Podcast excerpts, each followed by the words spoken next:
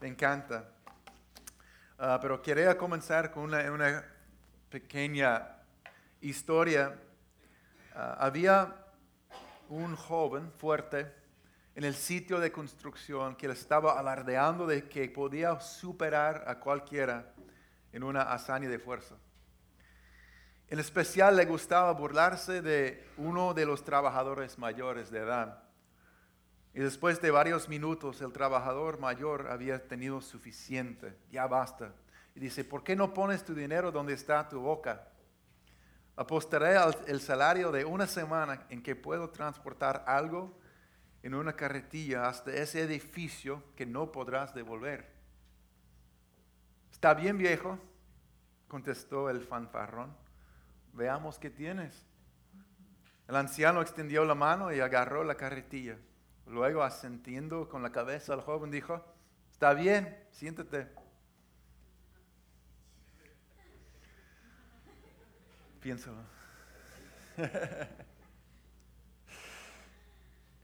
Vamos a hablar hoy de Jesús, el buen pastor. Eso es importante porque nosotros los seres humanos por naturaleza nos gusta pensarnos y sentirnos autosuficientes, sabios, fuertes y capaces para vivir sin la ayuda de nadie.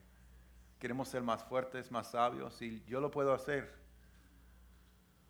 Y en la sociedad, en las películas, glorificamos como héroes a las personas así, que sí se puede er, solo pero no somos tan fuertes. Nos damos cuenta rápidamente que nuestras, de, nuestras limitaciones es un engaño, es un engaño. En realidad no somos fuertes ni autosuficientes.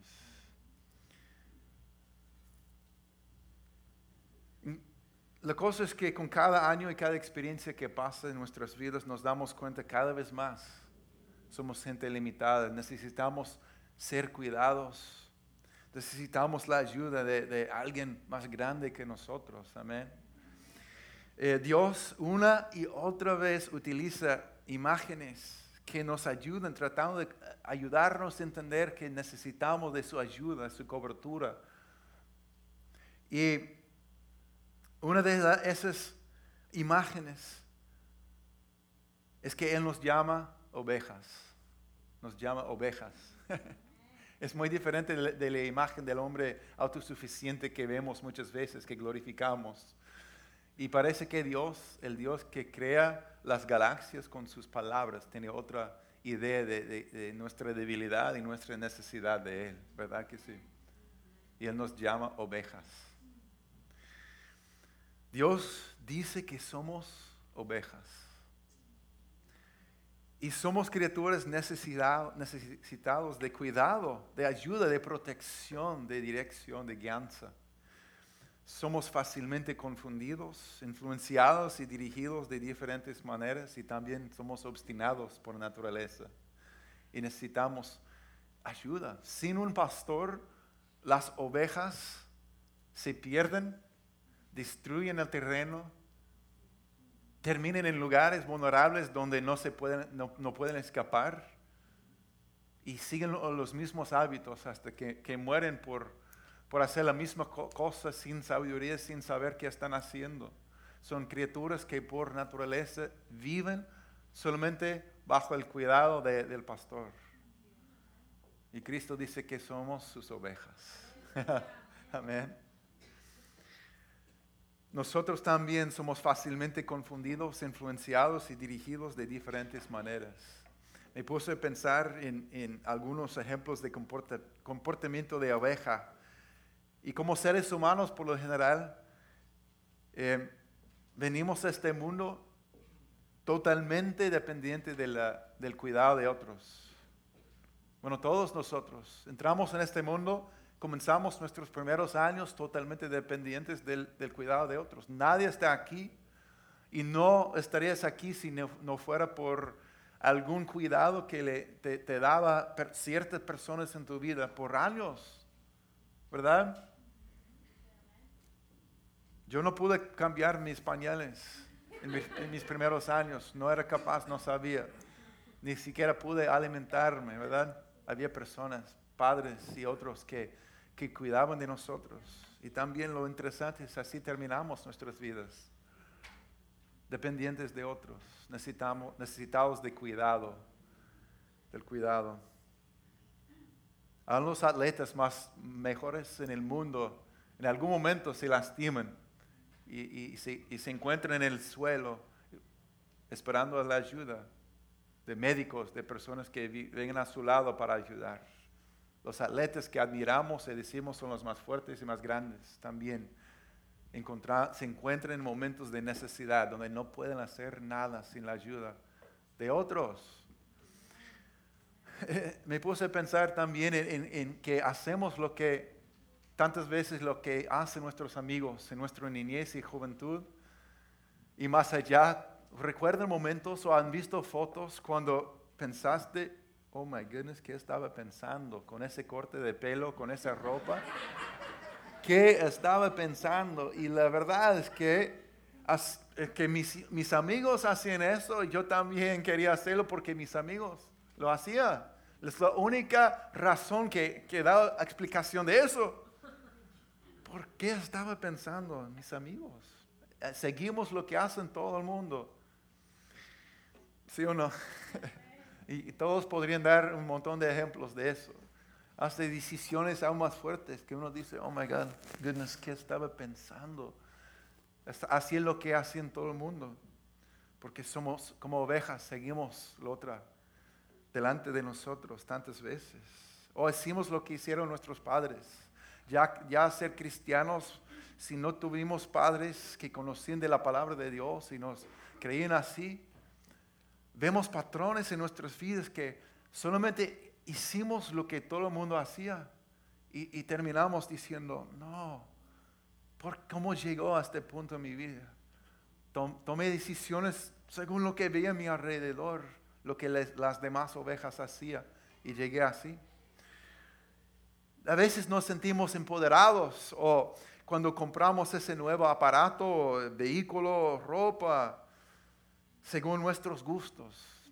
Se identifican con ese sentido de que yo compré lo que yo quería y nadie más entre mis círculos de amigos tiene esto, solo yo lo tengo. Y después se da cuenta que la mitad de todos los que conocen rápidamente ya tienen la misma cosa. ¿Por qué? Porque compramos lo que, nos, lo, lo que nos venden los comercializadores y medios de comunicación. Compramos lo que ellos nos venden y nos hacen sentir, ah, yo tengo que tener eso, porque eso es lo que ellos quieren que tengamos, para que tengan nuestro dinero. Y la gente se piensa sabio, pero sigue cualquier viento de enseñanza que se presente en la sociedad. Yo creo, yo, mi opinión es esto, el otro, yo pienso, y están repitiendo las mismas cosas que, que la mitad de la gente está diciendo en la televisión, en, la, los periódicos, en las revistas.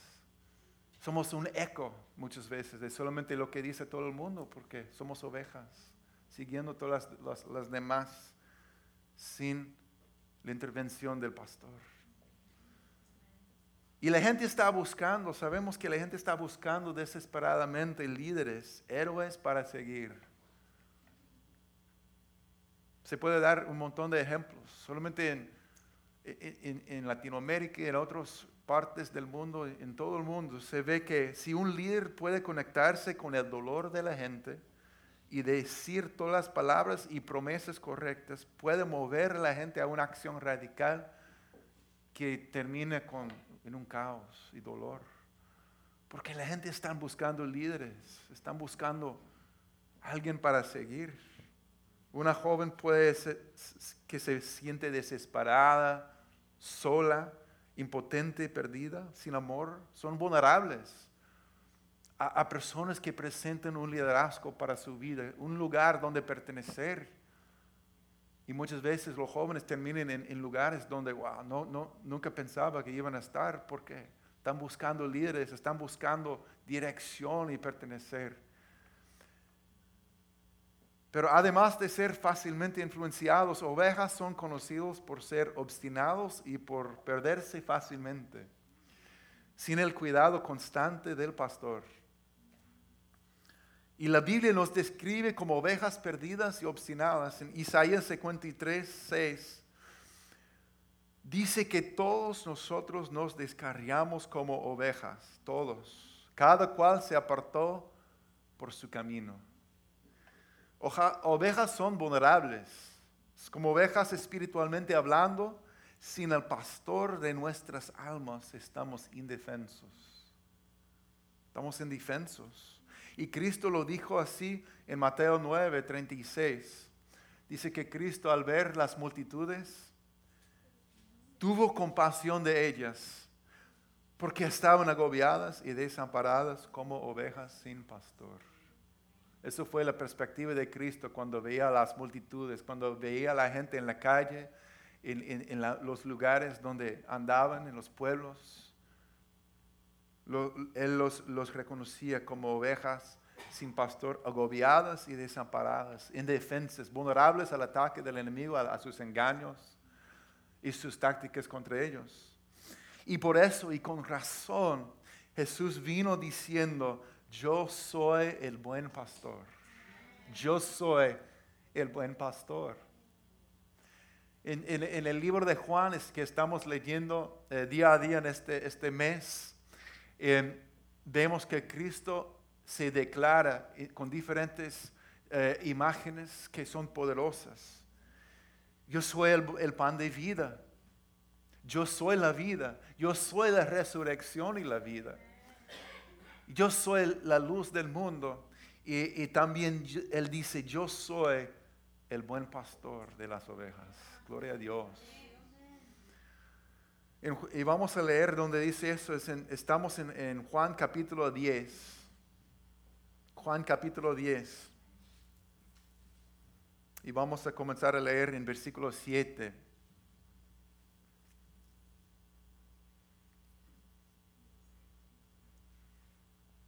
Por eso volvió a decirles, ciertamente les aseguro que yo soy la puerta de las ovejas. Todos los que vinieron antes de mí eran, eran unos ladrones y unos bandidos, pero las ovejas no les hicieron caso. Yo soy la puerta. El que entre por esta puerta, que soy yo, Cristo dice, será salvo. Se moverá con entera libertad y hallará pastos. Jesús dice, yo soy la puerta, primeramente declarándose a sí mismo el único camino verdadero a la salvación. Jesús también dijo lo mismo cuando dijo claramente, yo soy el camino, amén. Yo soy el camino, yo soy la verdad y la vida. Nadie viene al Padre sino por mí. Por eso dice, yo soy la puerta de las ovejas. Yo soy el único camino, el único, la única vida, ¿verdad? Que, que lleva a uno a la salvación, a reconciliarse con Dios Padre, en su nombre. A veces la gente dice, eso es exclusivo, eso es demasiado eh, difícil, apretado. Pero no es, no es algo que inventamos como iglesia, no es algo que pensamos algún día o inventamos. No, es algo que Cristo dijo, porque solo Él pudo venir para rescatarnos, sabiendo que ninguna religión o, intento de un ser humano podía alcanzar la santidad y la salvación y la gracia de Dios. por eso el Hijo de Dios vino y, nos vino para salvar y hacer el puente al cielo para nosotros, diciendo, yo soy el camino, yo soy la puerta para las ovejas. Vamos a seguir en versículo 10, 10 y 11, ese versículo tan famoso que el Cristo dice, el ladrón no viene más que a robar, matar y destruir. Yo he venido para que tengan vida y la tengan en abundancia. Yo soy el buen pastor. El buen pastor da su vida por las ovejas. Amén. Él dice, el ladrón viene solo para robar, matar y destruir. Muchos dicen, bueno, si Dios realmente es bueno y Dios es poderoso, ¿por qué este mundo está tan lleno de miedo, muerto, de sufrimiento, de pérdida y de, dolor?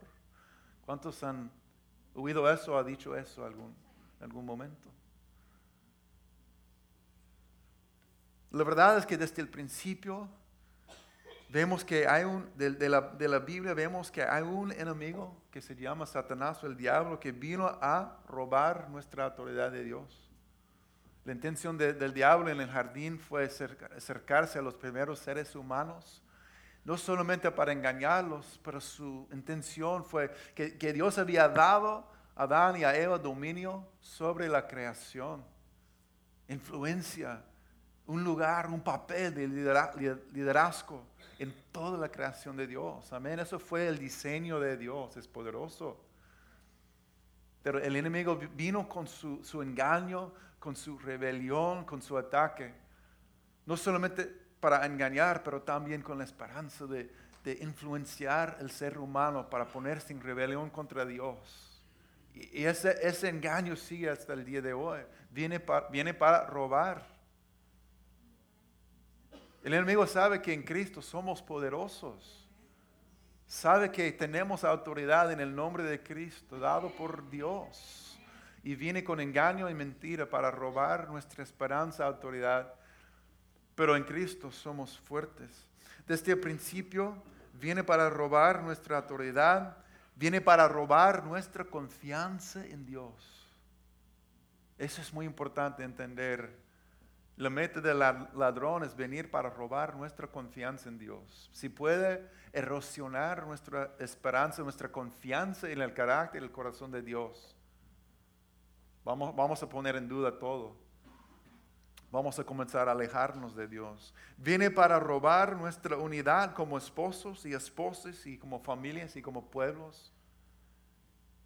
Siempre el enemigo viene para robar unidad y quitar y dividirnos. Viene para robar nuestra fe y nuestra pureza, nuestra dignidad y esperanza en esta vida. Eso se ve por todos lados en la humanidad. Viene y apro- aprovechando nuestra condición pecaminosa, viene también para matar y destruir. Y después, ¿qué hace? Echa la culpa sobre Dios. Y decimos, Dios, ¿cómo puedes tener un mundo tan, tan mal? Cristo dice, el ladrón viene para matar, robar y destruir. Y cuando no estamos dispuestos a acercarnos y vivir por debajo de la cobertura de Cristo, el ladrón siempre va a venir para robar, matar y destruir, de alguna manera u otra. Eso resume el propósito, el plan y la actividad de Satanás, que es- es un mentiroso, engañador y ladrón. Y cuando seguimos y creemos sus mentiras y sus engaños, el fruto es destrucción. Pero Cristo vino, ¿por qué? ¿Para qué? Cristo vino para darnos vida. Vida. Vida. Yo recuerdo el ejemplo que mi papá me- nos enseñaba muchas veces, eh, ese, ese ejemplo espiritual de la sombrilla o paraguas, mejor aquí. Entonces vivir bajo la cobertura, el cuidado del buen pastor es como estar bajo una sombrilla, un paraguas. Él quiere cubrirnos, amén. Pero no funciona el paraguas al menos que estemos sometidos a Él y cerca de Él. Yo puedo estar aquí con una, un gran paraguas, y es- está llovien- lloviendo y, y un aguacero y, y me, me mantiene seco. Y cuidado, pero cualquier otro que quiere aprovechar de esa cobertura, tiene, este- tiene que estar aquí también. No puede andar por todos lados y decir, no sirve, no sirve el paraguas, tiene que estar cerca. Quien quien- tiene que estar por debajo de la cobertura, amén. Eso es el principio espiritual de que hay un momento eh, que Cristo quiere cubrirnos, amén. Pero cuando estamos cerca a Él, funciona su cobertura. Hay un momento impactante que me sigue impactando eh, en la, cuando Cristo está mirando la ciudad de Jerusalén y, dice que llora. Porque él sabía que en unos años más adelante la ciudad estaría atacada y destruida. Y él llora diciendo en Lucas 13, 34 a 35, Jerusalén, Jerusalén que matas a los profetas y apedreas a los que se te envían. Piense lo que dice su corazón. ¿Cuántas veces quise reunir a tus hijos como reúne la gallina a sus pollitos debajo de sus alas, pero no quisiste? ¿Pueden ver el corazón de Cristo en esas, esas palabras? Me sigue impactando porque ves su deseo de acercarnos a Él y cubrirnos. ¿Cuántas veces quise reunir a tus hijos como reúne la gallina a sus pollitos debajo de sus alas? Pero no quisiste. Pues bien, la casa de ustedes va a quedar abandonada. Cristo está allí con sus brazos abiertos, amén. Diciendo, mira, hay un ladrón que existe con la intención de robar y destruir, pero vengan a mí, déjenme cubrirlos bajo mis alas. ¿Quieren? Desean estar aquí bajo mi cobertura. Cristo siempre está allí diciendo eso. Entonces, gloria a Dios, tenemos el buen pastor. Vamos a mirar cómo es el buen pastor. ¿Qué hace? Y la, la razón porque para mí es importante ver el carácter del buen pastor de Cristo es porque yo tengo aquí en mi celular, dice, no te rindas, ¿verdad? No te rindas. Yo sé que obviamente es una palabra de ánimo, pero ¿qué quiere decir? Porque acabamos de cantar en esta mañana, me, rindo a ti, ¿verdad? ¿Estamos confundidos o qué? ¿No? Tiene que ver con la confianza, amén. Tiene que ver con la confianza que tenemos o no tenemos en nuestro Salvador, en Dios. Solamente debemos decir a cualquier persona, me rindo a ti si hay confianza, obviamente. Estamos diciendo, me rindo a ti porque hemos llegado a entender que es digno de nuestra confianza.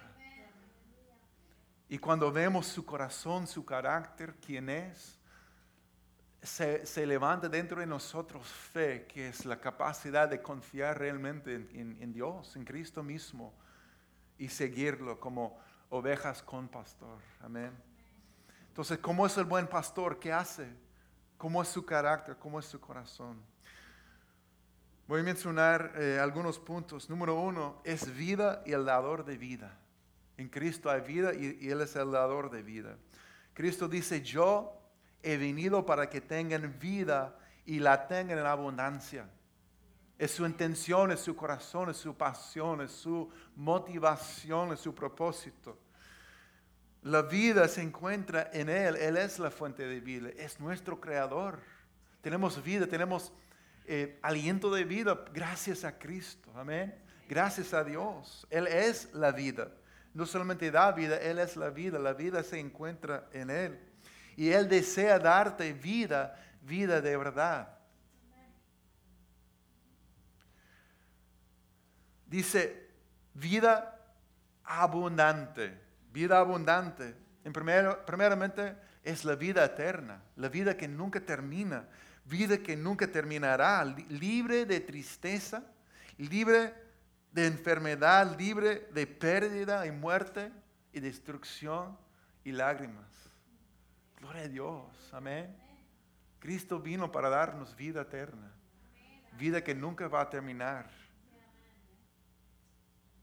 Qué esperanza, pero también la vida eterna comienza ahora aquí, en nuestro corazón, en unión con Cristo, cuando entregamos nuestra vida a Él. Y nos da una vida aquí con propósito, una vida con amor, con alegría, con paz, con esperanza, a pesar de los problemas y la prueba que viene en Cristo. No predicamos que si vienes a Cristo todos tus problemas en este mundo va a desaparecer, porque eso no es lo que hemos visto en la Biblia en nuestras vidas, no. Él ha prometido un lugar, una vida perfecta que nunca va a terminar con Él para siempre. Y aquí y ahora dice, nunca te va a abandonar. Voy a estar contigo en, en todo momento, en todo lugar, y mi paz y mi gozo y mi presencia va a estar contigo y en tus vidas no importa la situación, por más difícil que sea, yo estaré contigo. Y ya la prueba de mi amor perfecto es que yo fui a la cruz por ustedes y resucité para darte vida y vida abundante. Amén. Gloria a Dios. Pero tenemos que tomar, recibir lo que tiene para nosotros. La palabra dice, elijan la vida. Amén. En, en Deuteronomio 30, 19, Dios dice por Moisés, Dios declara,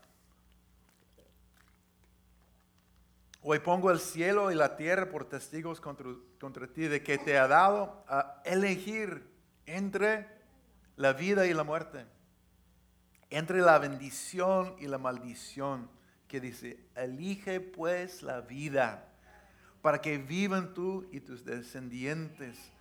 Ama al Señor tu Dios, obedécelo y sé fiel a Él porque de Él depende tu vida. Es imposible perder el corazón de Dios en estas palabras. Dice, elige pues la vida para que vivan. Amén. El ladrón viene para matar, robar y destruir, pero Dios dice, elijan vida para que vivan. Amén. Para que tengan vida, la vida que yo les doy. Y Dios no nos obliga a la fuerza, pero Él pone la elección ante nosotros. Amén. Dice, elijan la vida, no, solo no solamente sobreviviendo, sino viviendo la vida que yo, que Dios diseñó para nosotros. Vida. Número dos, ¿cómo es el buen pastor? Es bueno.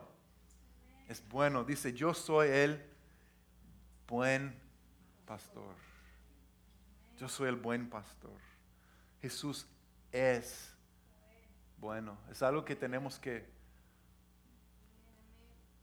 establecer profundamente en nuestro espíritu, nuestro corazón y nuestra vida. Dios es bueno. Amén. Cristo es bueno.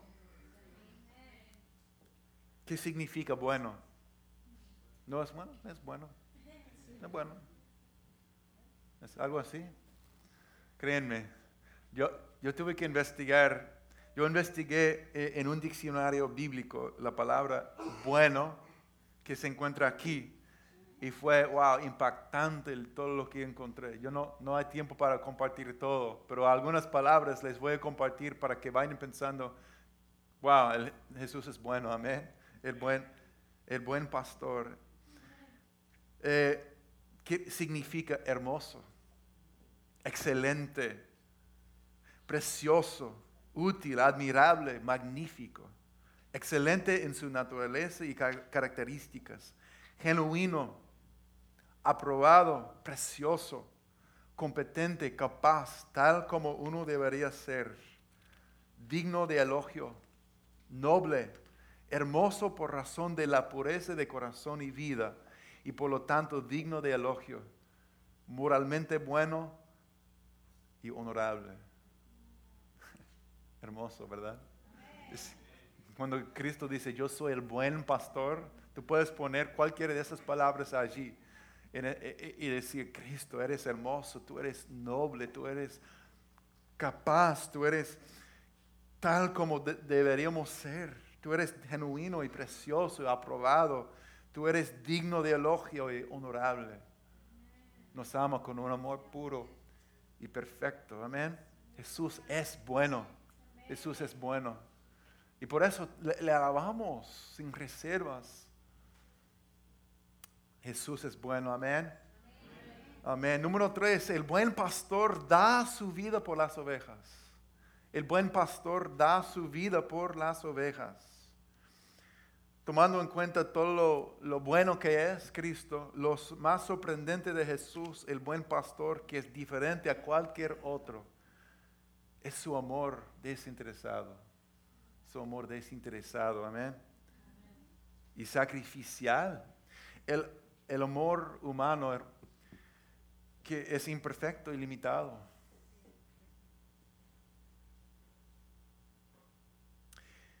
Y dice, el amor humano dice, estoy aquí para ti, estoy contigo siempre y cuando no me cueste demasiado o sea demasiado difícil. ¿Sí o no? Lamentablemente, somos seres humanos y Y el amor humano es limitado. Estoy aquí cuando no sea, no cueste demasiado o sea demasiado difícil. El amor de Cristo es perfecto, es ilimitado y nunca te abandonará y le costó a Jesús todo, todo.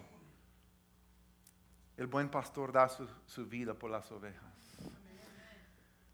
Su amor lo llevó a la cruz para rescatar a las ovejas perdidas, a las obstinadas, amén. Él dejó el 99 para buscarte. Él dejó un cielo perfecto y se convirtió en el cordero sacrificial para quitar nuestros pecados. El buen pastor da su vida por las ovejas. Ese es amor. Jesús nos, nos, afirma, yo soy el buen pastor, el buen pastor da su vida por las ovejas. Siguiendo en versículo 12 dice, el asalariado no es el pastor y a él no le pertenecen las ovejas. Cuando ve que el lobo se acerca, abandona las ovejas y huye. Entonces el lobo ataca el rebaño y lo dispersa. Y ese hombre huye porque siendo asalariado no le importan las ovejas. Pero el buen pastor es diferente porque nosotros le pertenecemos. Amén. Eso es lo que está diciendo, que me pertenecen. Entonces, no, no me voy para ningún lado, dice Cristo, porque son míos. Amén. Son mis ovejas. En versículo 14, Cristo dice, yo soy el buen pastor, conozco a mis ovejas y ellas me conocen a mí. Así como el Padre me conoce a mí y yo lo conozco a Él y doy mi vida por las ovejas. Número cuatro, el buen pastor conoce a sus ovejas. Amén, el buen pastor conoce a sus ovejas. Te conoce, amén. La palabra conocer habla de experiencia personal. No solamente eh, leí un libro acerca de fulano y conoce un poco de su historia, leí su autobiografía, lo he visto en una película, eh, lo veo en Facebook de vez en cuando. Y yo sé su, algunos de sus comidas favoritas porque veo esas revistas de People, no sé. No, no es, no es así. Eso es tener conocimiento, saber ciertas cosas de una persona. Cuando conoces a una persona por primera vez, puedes conocer de dónde vienen, qué le gusta hacer, depende de que, cómo va la conversación, pero no conoce a esa persona. Ahora nos conocemos, ¿verdad, mi amor? Es un proceso, pero nos conocemos, amén. Y Cristo dice, conozco mis ovejas. Conocer es de experiencia personal. Jesús te conoce personalmente y perfectamente. La verdad es que Cristo te conoce más que te conoces a ti mismo. Eso es increíble. Ya cosas de mi, personalidad, mi persona, mi historia, mis sentimientos, mis pensamientos que yo no entiendo. Amén. Cristo entiende. Él sabe el porqué. Él, él sabe, Él conoce. Nuestra vida es increíble. Él, y, y, lo increíble, hermano, piensa en esto. Él te invita a conocerlo a Él de esa manera también. Porque hay una invitación a una relación real con Jesús. Eso es su deseo, su corazón. Porque en, versículo 15 dice, así como el Padre me conoce a mí y yo lo conozco a Él y doy mi vida por las ovejas. Igual que es de la misma manera que leí algo que escribió nuestro pastor eh, Steve Shell sobre este versículo que me impactó. Y es esto. Decir que nuestra relación con Él es comparable a su relación con el Padre es absolutamente increíble. El conocimiento que se comparte entre el Padre y el Hijo es completo, es ininterrumpido, está lleno de amor, respeto y honor. Decir que Él nos conoce así es más fácil aceptar porque entendemos que Él tiene todo el conocimiento y nos ama con un amor perfecto. Pero el hecho de que Él diga que lo conocemos de esa manera revela una asombrosa profundidad de relación con Él mismo que Él ha hecho posible para nosotros. Podemos tener una intimidad con Él en esta vida que es celestial. Gloria a Dios. Podemos conocerlo porque eso es su deseo, amén. Por eso nos salvó. Dice, yo conozco mis ovejas y mis ovejas me conocen a mí. Y número cinco, el buen pastor anda buscando las ovejas perdidas. El buen pastor anda buscando las ovejas perdidas. Él nos buscó y Él recibió como ovejas, nos recibió como ovejas perdidas y nos hace un rebaño. Y continúa persiguiendo, rescatando y abrazando a las ovejas perdidas. Amén. Conocemos muy bien la, parábola de, las, de la oveja perdida. Y muchos de nosotros nos hemos identificado como la oveja perdida. Amén. Que ha regresado a su rebaño y, nos ha puesto por debajo de su cuidado por fin. Amén. Pero el buen pastor sigue buscando la, la, oveja perdida. Sigue buscando. Y, me impacta cuando escucho testimonios de, mis hermanos, mis hermanas. La manera que fue tan evidente que el, el buen pastor estaba buscando su vida por años en una situación tras otra. A través de las oraciones de otros, de las palabras, de situaciones, de circunstancias, de personas que nos mostró amor, que en el momento de crisis su presencia vino. Fue el, buen pastor buscando la oveja perdida sin parar. Amén. Es hermoso. Y él dice en versículo 16, yo tengo otras ovejas, amén, que no son de este redil y también a ellos debo traerlas. Eh, así ellas escucharán mi voz y habrá un solo rebaño y un solo pastor, el buen pastor Jesús. Entonces, tomando en cuenta todo eso, no importa lo que sucede en esta vida, podemos confiar en el buen pastor. ¿Por qué? Él es bueno. Amén. No importa lo que pase, podemos confiar porque Él es bueno su deseo es traer vida abundante a, sus ovejas. Por eso dice, elige pues la vida. Él da su vida por las ovejas voluntariamente, con amor desinteresado y sacrificial. Así es nuestro buen pastor. Mire lo que dice Romanos 8, 32. El que no escatimó ni a su propio Hijo sino que lo entregó por todos nosotros. ¿Cómo no habrá de darnos generosamente junto con Él todas las cosas?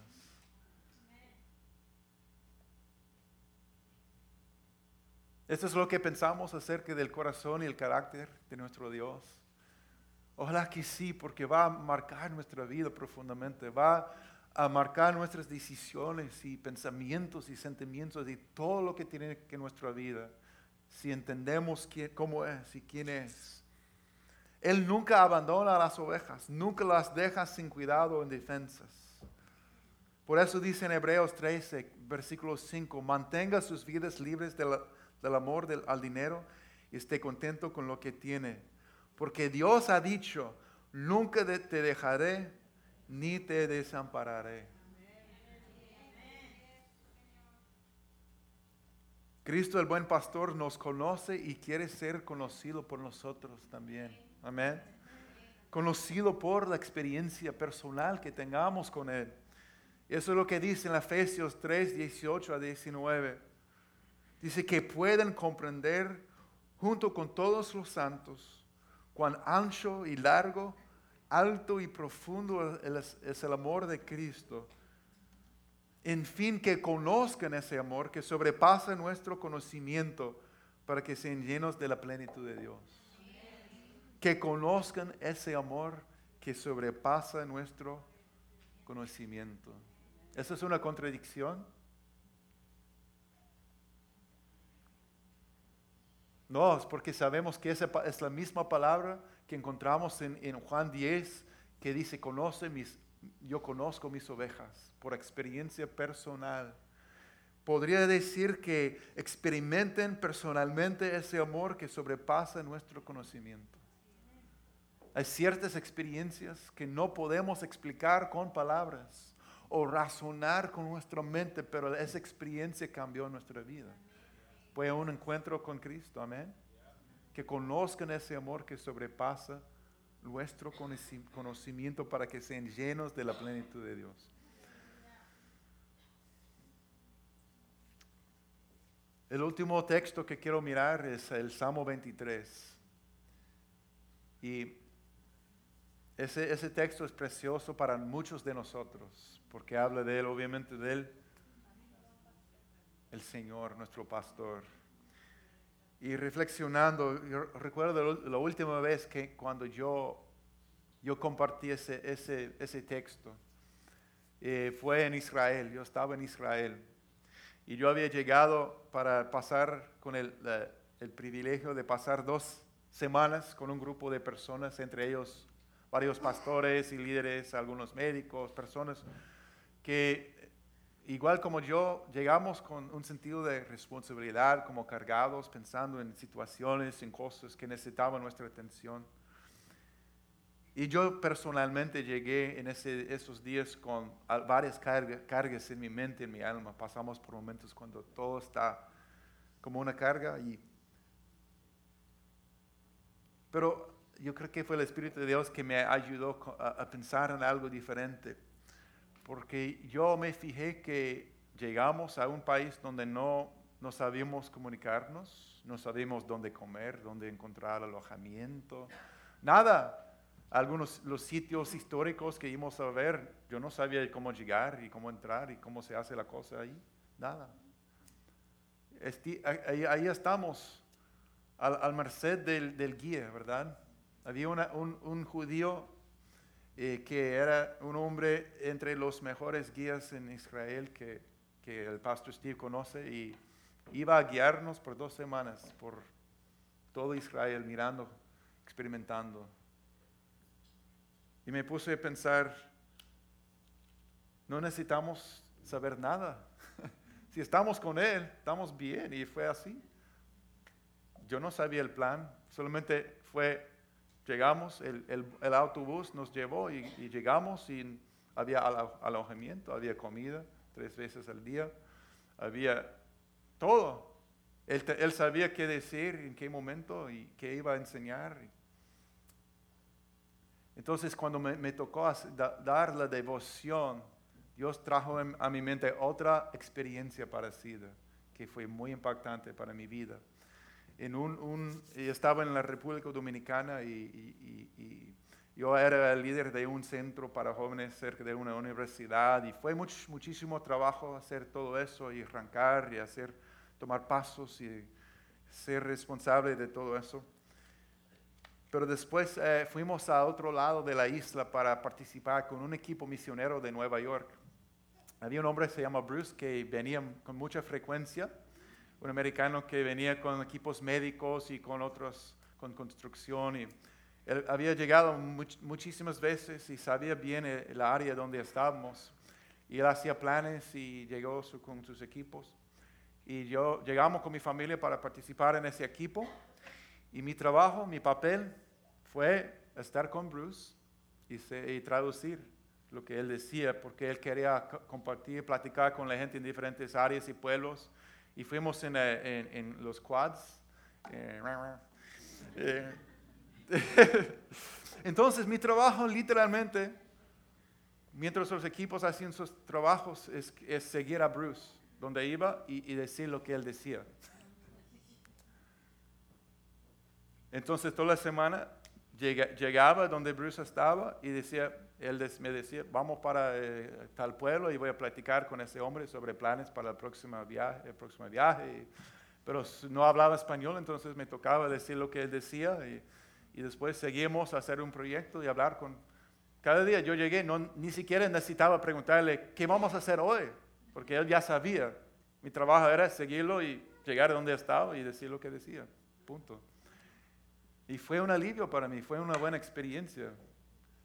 Y al final de esa semana Dios me habló, tomando en cuenta el estrés y, las cosas. Y Dios me dijo, como has estado con Bruce en esta semana, yo quiero que seas conmigo.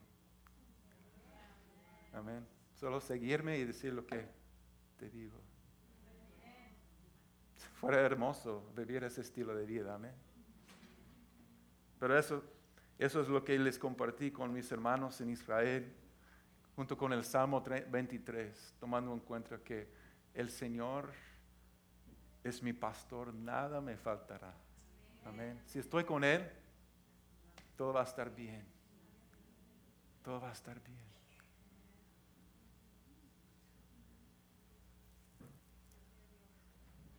Salmo 23 dice, el Señor es mi pastor, nada me faltará. En lugares de verdes pastos me hace descansar, junto a aguas de reposo me conduce. Él restaura mi alma, me guía por senderos de justicia, por amor de su nombre. Aunque pase por el valle de sombra de muerte, no temeré al mal alguno, porque tú estás conmigo. Tu vara y tu callado me infunden aliento. Tú preparas mesa delante de mí en presencia de mis enemigos. Has ungido mi cabeza con aceite, mi copa está rebosando. Ciertamente el bien y la misericordia me seguirán todos los días de mi vida, y en la casa del Señor moraré por largos días. Amén.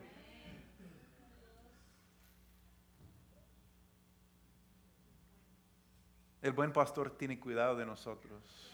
Muchas veces no nos damos cuenta, pensamos que todo el peso del mundo está sobre nuestros hombros, pero no, no somos suficientemente fuertes para eso. Su cobertura está ahí, sus brazos están abiertos diciendo, vengan a mí, yo quiero extender mis alas sobre sus vidas, quiero cubrirlos. Él sabe que el ataque viene. Algo que yo, yo, estudié muchos detalles sobre el Salmo 23, que no voy a entrar en detalles en este momento porque yo quiero que tengamos tiempo para adorar y, recibir lo que el buen pastor quiere dar a cada uno de nosotros en este momento. Amén. Pero algo que me llamó la atención, pensaba, ¿qué, qué, qué significa esto? Que tú preparas mesa delante de mí en presencia de mis enemigos. ¿Quién quiere cenar con los enemigos? Pero la cosa es esto. Nuestro Señor nos adelanta y nos prepara bendiciones. Amén. Y cuando entramos en esos lugares es hermoso cuando vemos lo que Él ha preparado de antemano para nosotros. Pero eso no significa que no hay enemigos y batallas en esos lugares de bendición. Vemos eso en la tierra prometida. La tierra prometida es un lugar que fluye con leche y miel, amén. Donde el pueblo de Israel esperaba y esperaba para entrar. Y qué bendición. Fue su herencia el lugar donde Dios había prometido para ellos. Y entraron, por fin, después de 40 años de lucha y confusión ese lugar que fluía con leche y miel. Pero al igual que la bendición de la tierra prometida, el enemigo estará allí para tratar de intimidar y oponerse. Había ciudades fortalecidas y enemigos grandes, guerreros grandes. Pero Dios estaba con ellos en ese lugar de bendición y promesa y en medio de las batallas que enfrentaban en eh, la tierra prometida. Por eso dice, tú preparas mesa delante de mí en presencia de mis enemigos. Dice, yo tengo una herencia para ti. Sí, va a haber batallas, pero es, es un banquete. Amén. Un banquete. El buen pastor, mientras estamos en esta tierra, habrá batallas, pero vale la pena luchar porque Jesús nos prometió bendiciones en medio de batallas. Amén. Incluso banquetes. Gloria a Dios, el buen pastor continúa cuidándonos y equipándonos para la batalla para que podamos recibir y tomar las bendiciones que Él ha preparado para nosotros. Ese salmo es, hermoso, está lleno de, de, tantas cosas. Como dice en la, en la casa del Señor, moraré por largos días. Jesús dijo, no se angustien. Amén, no se angustien. Confíen en Dios, confíen también en mí. En el, hogar, en el hogar de mi padre hay muchas viviendas. Si no fuera así, ya se lo habría dicho a ustedes. Voy a prepararles un lugar. Y si me voy, y, si me voy y se lo preparo, vendré para llevármelos conmigo. Así ustedes estarán donde yo esté. Jesús nos ha dado todo esto en sí mismo, el buen pastor de nuestra alma. Amén. No porque lo merecemos, sino a, pesar de nosotros. Somos ovejas, ovejas tontas y tercas. Yo, yo soy una oveja tonta y terca. Y yo necesito el buen pastor a guiar mi vida, cubrir mi vida, fortalecer mi vida, proveer por mí, decirme dónde, dónde estar, dónde ir, cuáles decisiones tomar. Pero Jesús, el buen pastor, sufrió profundamente para que pudiéramos ser suyos. Amén. El buen pastor da su vida por las ovejas buenas. No. El buen pastor da su vida por las ovejas rebeldes, perdidas, heridas, confundidas, pecadoras, pero amadas por Él perfectamente. Amén. Gloria a Dios. Y en Isaías, terminando, dice Isaías 53, 5 a 6, Él fue traspasado por nuestras rebeliones y molido por nuestras iniquidades. Sobre Él recayó el castigo precio de nuestra paz y gracias a sus heridas fuimos sanados. Todos andamos perdidos como ovejas, cada uno seguía su propio camino, pero el Señor hizo recaer sobre Él la iniquidad de todos nosotros. El buen pastor, el hermoso, perfecto, noble, puro pastor de nosotros, recibió el castigo que merecíamos para que fuéramos suyos. Amén. Y, el apóstol Pedro escribió algo muy parecido en 1 de Pedro 2, 24 y 25, diciendo, Él mismo en su cuerpo llevó al madero nuestros pecados para que moramos al pecado y vivamos para la justicia. Por sus heridos ustedes han sido sanados. Antes eran ustedes como ovejas descarriadas, pero ahora han vuelto al pastor que cuida de sus vidas. Amén. Qué bendición que hemos vuelto al pastor que cuida de nuestras vidas. Te cuida. Su corazón es, es caminar, guiar. Él está delante de nosotros, detrás pero algo que necesitamos ser y hacer. Tenemos que creer. Tenemos que creer que el buen pastor, en primer lugar, tomó nuestras iniquidades.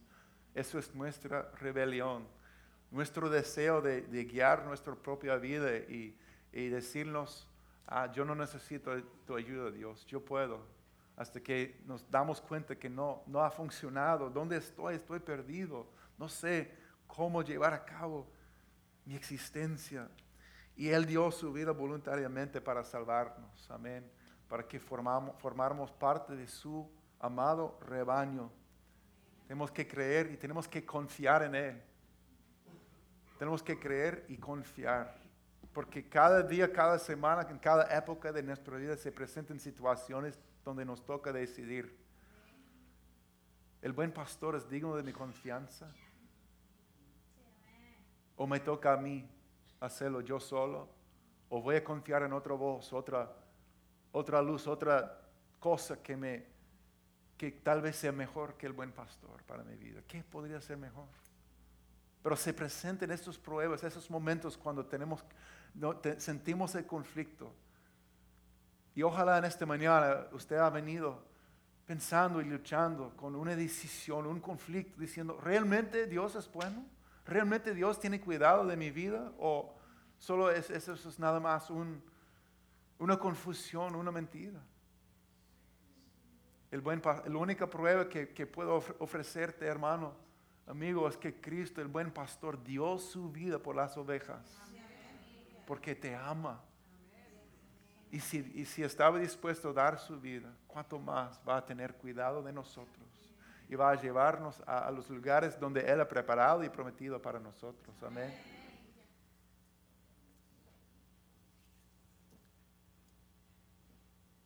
Que Jesús sea nuestro pastor, amén, y supervisor de nuestras almas, porque nos ama. Vamos a tener un momento para, para adorar y, yo, yo hay una, una frase en el Salmo 23 que no leí mucho que dice que restaura mi alma, restaura mi alma. Esa palabra re- restaurar también se traduce devolver, devolver. Pero quiere decir restaurar a la condición original que, que Dios diseñó para nosotros. Amén. Dios nos creó para tener una relación con Él, para vivir en shalom, para vivir reconciliados con, Dios y con la gente. Amén. Bajo su cuidado, en su presencia. Y no es que no hay batallas en esos lugares de bendición, pero Él está con nosotros. Amén. Y nunca nos puede fallar. Entonces, mientras adoramos a Cristo en estos momentos, si necesitas acercarse a su cobertura otra vez, hazlo por favor.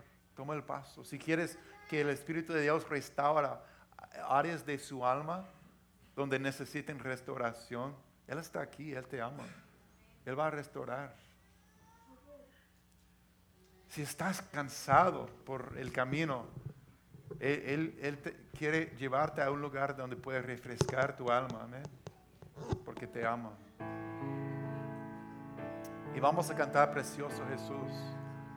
Él es precioso, amén. Él es honorable, hermoso y perfecto.